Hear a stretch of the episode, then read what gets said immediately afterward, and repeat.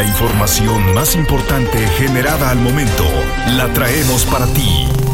Radioincro.com Hoy es 13 de enero de 2023, en el Día Mundial de la Lucha contra la Depresión. Aquí te presento la información. Actualidad informativa. Radioincro.com Y cómo olvidar el acontecimiento de la trave del puente en construcción de Avenida Sombrerete que pudo haber ocasionado una gran tragedia cuando a finales del año pasado cayó sobre la Avenida Bernardo Quintana. Y sobre este tema le tengo información.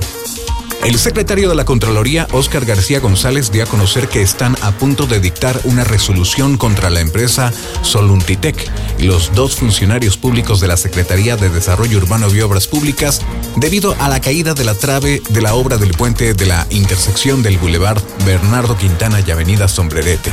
El funcionario estatal apuntó que las posibles sanciones a las que se pueden hacer acreedores los dos funcionarios públicos van desde una amonestación, una suspensión de hasta 30 días, la inhabilitación por un año y o la destitución del puesto de acuerdo con un catálogo de sanciones que establece la Ley General de Responsabilidades.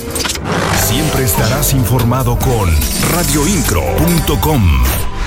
El titular de la Agencia Estatal de Energía, Mauricio Reyes Caracheo, informó que antes del mes de marzo arrancará la instalación de paneles solares en el municipio de San Juan del Río.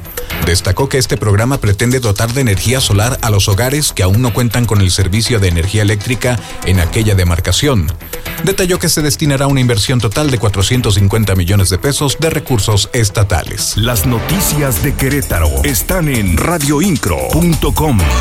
El secretario de Desarrollo Urbano y Obras Públicas, Fernando González Salinas, informó que las obras pluviales que se realizan en la avenida 5 de febrero llevan ya un avance del 98%. Indicó que esto corresponde a la construcción del cárcamo de rebombeo a la altura del acceso a Carrillo Puerto. Puntualizó que solamente falta conectar el cuarto de máquinas, las siete bombas y conexión de tuberías. Recalcó que estos trabajos permitirán que esta vialidad no tenga afectaciones durante la próxima temporada de lluvias radioincro.com, el medio en que puedes confiar.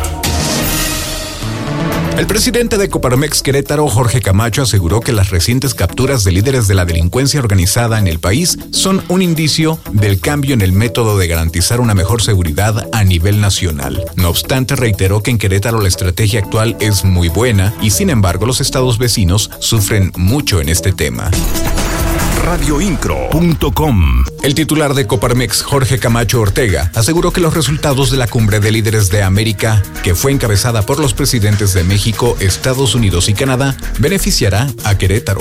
Mencionó que muchos inversionistas que están abandonando Rusia, China y la India se encuentran buscando nuevos destinos y entre ellos, México destaca, teniendo como uno de sus principales motores el estado de Querétaro radioincro.com. Por el momento esta es la información. Mi nombre es Juan Pablo Vélez y te invito a que escuches el siguiente corte informativo. Estás mejor informado. radioincro.com.